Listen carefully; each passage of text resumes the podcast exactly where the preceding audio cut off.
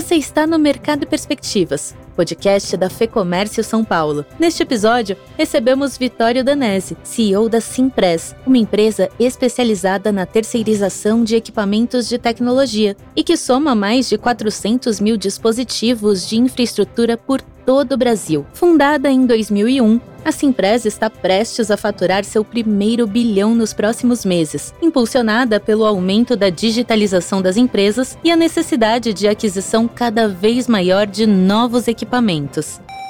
Com certeza, a infraestrutura de equipamentos de TI deixa de ser um ativo e passa a ser consumido como serviço on demand. Né? Acho que se por um lado você tem uma tendência da nova economia te levando para isso, essa tendência ela passa a ser acelerada ou exponencializada pela crise econômica.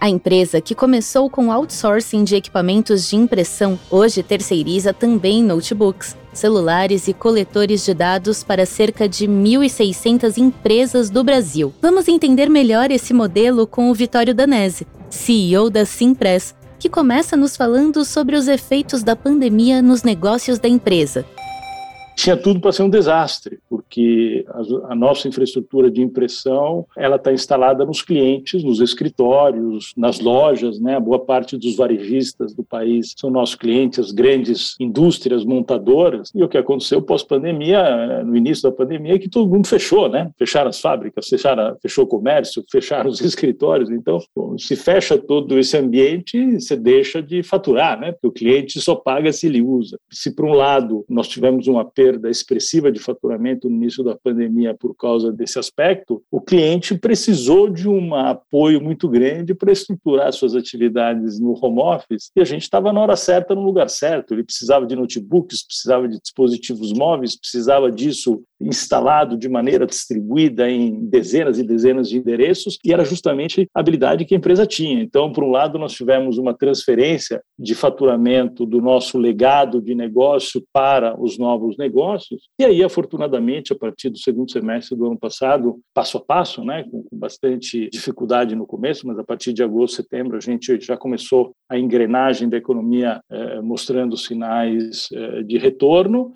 E a gente acabou fechando um ano, no final de 2020, a gente cresceu dois dígitos, a gente cresceu mais de 10% no ano passado, apesar de ter tido impacto extremamente agressivo no nosso faturamento no primeiro semestre. E esse ano a gente está tendo um desempenho excepcional de janeiro até setembro, a gente está com um crescimento de 35% sobre o ano passado essa demanda que é criada para vocês, eu imagino que radiografe bem o movimento de home office e o movimento de retomada das empresas nesse pós-home office. É isso mesmo? Perfeito, Fernando. É, a gente viu isso de maneira muito clara. Então, se a gente fatiar esses, podemos dizer que agora são praticamente 18 meses né, de pandemia, se a gente fatiar isso em três períodos muito claros de seis meses, os primeiros seis meses foram seis meses em que houve uma parada da atividade econômica muito intensa, com comércio, escritórios, fábricas fechados. O segundo fatiamento, o segundo período de seis meses, estão começando a partir de setembro, outubro do ano passado, podemos dizer março desse ano, foi um período em que a economia voltou a funcionar, teve aí um soluço quando a gente viu a segunda onda eh, voltando a mostrar sinais perigosos, mas aí a economia já estava andando, né? Quer dizer, não teve eh, nessa segunda onda que ela foi do ponto de vista sanitário muito dolorida, né? A gente teve uma curva crescente de, de contaminações e, e óbitos, infelizmente muito elevada, mas aquela parada da primeira fase dos seis meses, ela não se repetiu na segunda onda, né? E aí a partir do momento em que a vacina vacinação começou a pegar velocidade e a gente começou a sentir claramente que existia uma oferta mais intensa de vacinas e a gente começou a ver a curva de vacinação subindo, a gente viu a curva de contaminações e óbitos caindo. E aí entra essa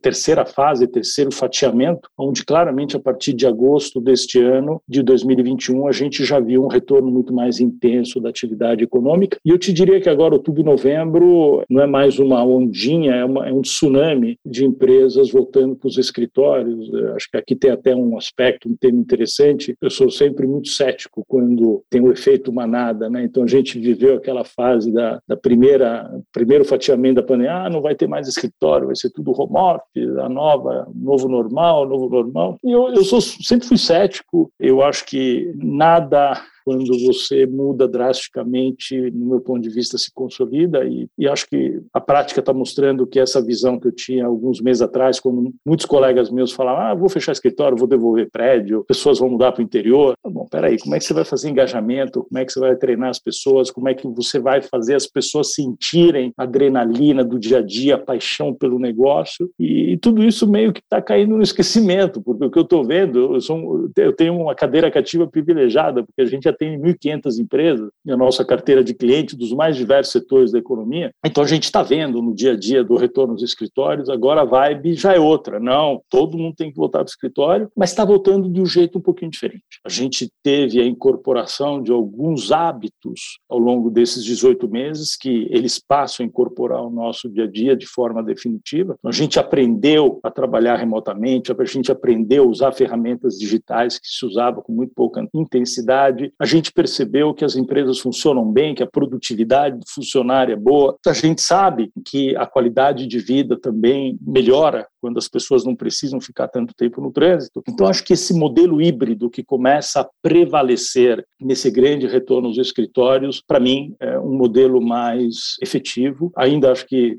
vamos ter uma fase de aprendizado importante. Cada perfil de empresa, cada perfil de segmento de mercado vai achar o seu ponto de equilíbrio. É evidente que uma indústria tem uma realidade diferente de um hospital, que tem uma realidade diferente de uma universidade, que tem uma realidade diferente de uma empresa de serviços ou de uma empresa comercial. Então, cada segmento de mercado vai achar seu ponto de equilíbrio, mas, na minha visão, o ambiente híbrido é o que vai unir o melhor dos dois mundos, onde a gente vai conseguir aproveitar os benefícios do aprendizado do home office e, ao mesmo tempo, vai voltar a buscar o benefício de ter o relacionamento, a interação, o convívio, a discussão acalorada entre as pessoas no ambiente de escritório. E a infraestrutura, Vitória, ela está nesse movimento todo que você está desenhando, ela está deixando de ser um ativo para as empresas? Com certeza, a infraestrutura de equipamentos de TI deixa de ser um ativo e passa a ser consumido como serviço on demand. Acho que, se por um lado você tem uma tendência da nova economia te levando para isso, essa tendência ela passa a ser acelerada ou exponencializada pela crise econômica. Então, em qualquer momento de crise econômica, a disponibilidade de caixa, a disponibilidade de investimento das empresas se contrai, diminui. Então, é muito mais lógico as empresas investirem na sua atividade fim do que ficar alocando recurso na atividade meio, quando tem boas empresas prestadoras de serviço que cuidam dessa infraestrutura, muitas vezes a um custo muito mais eficiente. Quando falo em custo, falo, na nossa área, a gente usa uma palavra, uma denominação que chama TCO, né, que é Total Cost of Ownership, que é o custo total de propriedade, onde você soma todos os custos diretos e indiretos de uma determinada infraestrutura. Então, o importante é que esse TCO acabe tendo um resultado positivo para o cliente, de maneira que ele tenha benefício com a terceirização. Agora, qual o perfil das empresas que lançam mão desse serviço, Vitória? Você falou das grandes empresas, o que é, é, faz bastante sentido. Agora, as pequenas empresas também podem adotar uma solução como essa que você mencionou? Sim, curiosamente, positivamente para nós, é uma atividade que ela não se restringe a algum segmento de mercado. Eu costumo dizer que nós não somos uma oferta vertical, somos uma oferta horizontal. O que, que significa isso? Que a nossa oferta é aderente para todos os segmentos de negócios da economia. Nós atendemos tanto a área da saúde, a área da educação, a área de indústria, a área de, de comércio, empresas públicas, empresas privadas, pequenas, médias e grandes empresas. Então, são soluções que estão disponíveis para todos os segmentos da economia. Tem algumas atividades que são um pouquinho mais verticalizadas, então, quando te falei do outsourcing de impressão térmica e coletores de dados, eles são mais direcionados para a indústria da saúde, né, ou para explodiu agora com toda a parte de logística, e-commerce, parte de coletores de dados em depósitos para parte de logística, ou impressão térmica, coletores de dados no chão de fábrica. Então, esses produtos têm um pouquinho mais de segmentação. Mas quando você pensa em outsourcing de impressão, outsourcing de PCs e notebooks e de dispositivos móveis, é uma oferta horizontal que a gente eh, atinge o mercado todo e é uma tremenda oportunidade que a gente tem para crescer nos próximos anos. Eu tinha comentado há poucos minutos que a gente cresce sendo 35%, a nossa meta é dobrar a empresa nos próximos dois anos, aproveitando essa onda está cada vez mais intensa de deixar de contratar equipamento através de aquisição para contratá-los através da modalidade eh, de locação com serviços embutidos. Vitório, eu queria encerrar falando um pouquinho de expectativas para 2022, tanto na economia mas também de uma forma mais macro. Eu vi que você se posiciona bastante sobre as agendas do país. Você acha que o Brasil consegue avançar com a reforma? Ou esse ano eleitoral aí tende a desorganizar um pouco a pauta? Como que você vê essas expectativas, não só para a Simpress, para o país mesmo deslanchar em 2022? Eu tenho mais de 40 anos de vida profissional. Ter 40 anos de vida profissional no país como o Brasil é uma aventura, porque teve pouquíssimos anos em que a gente pôde viver um ambiente de negócios propício a só pensar em negócios negócio e não é, reagir a crises. Né? Então, uma das, uma das lições principais desse legado, dessa história, é de que não adianta você olhar para o que acontece na economia ou o que acontece no mercado porque ninguém resolve os problemas da empresa para você. Então, é melhor olhar para dentro, ver tudo que você tem que fazer para reagir e andar para frente, independentemente do que acontece na economia. O Brasil não é o Chile ou o Uruguai ou a Suíça, é, que são países pequenos de poucos milhões de habitantes, territorialmente limitados, tem obviamente um potencial de geração de negócios muito menor. Nós somos um país de 210 milhões de habitantes, 8 milhões e meio de quilômetros quadrados uma economia diversificada. Então, sempre haverá segmentos de mercado é, que vão reagir positivamente então, você, como empreendedor, tem que buscar esses segmentos e direcionar o teu negócio de maneira a não perder oportunidades.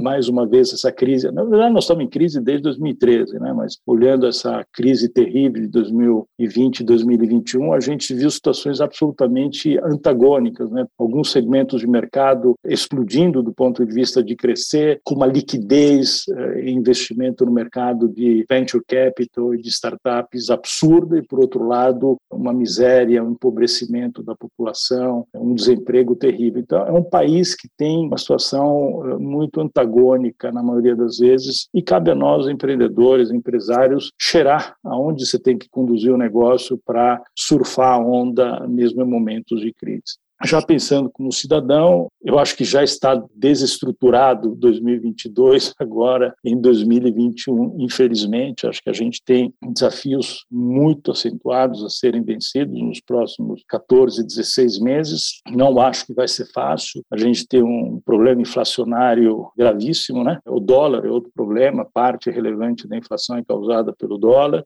que desestrutura toda a cadeia de preço gera a inflação que nós estamos vivendo. A gente tem um problema seríssimo de energia, que também se soma, é mais um, uma variável desafiadora. A gente tem um contingente de desempregados enorme e a gente tem um ambiente político terrível. Né? Quando a gente soma todos esses fatores eh, nada positivos, a gente percebe que os próximos 14 meses não vão ser fáceis, não. Eu já estou olhando para 2023, confesso que 2022, para mim, já é um ano perdido. Vai ser aquela história de empurrar com a barriga para tentar chegar em 2023 o mais rápido possível. A história recente, esses últimos oito anos, foram anos que, com certeza, eh, devem ter marcado muito o aprendizado todos nós. E espero que esse aprendizado seja usado de forma sábia para que a gente possa recolocar o país numa rota de crescimento e de inserção do Brasil no contexto internacional muito melhor do que a gente teve nesses, infelizmente, últimos oito anos. Ótimo. Vitório, obrigado. Obrigado pela entrevista. Obrigado a você. Até breve. Tchau, tchau. Esse foi o Vitório Danese, que é CEO da Simpress em mais um Mercado e Perspectivas. Para conhecer os cases e desafios de outras empresas, acesse os canais da Fecomércio São Paulo. E se você também é empresário, eu te convido a conhecer o lab.fecomércio.com.br. É o espaço que reúne conteúdo estratégico para sua empresa no campo econômico, jurídico, trabalhista e muito mais. Se a sua empresa está aberta a soluções, vale a pena conferir. O link está na descrição. Eu sou a Thaís Lenk, a entrevista e o roteiro deste episódio são de Fernando Saco e a edição do estúdio Johnny Days. Obrigada pela sua companhia e até a próxima!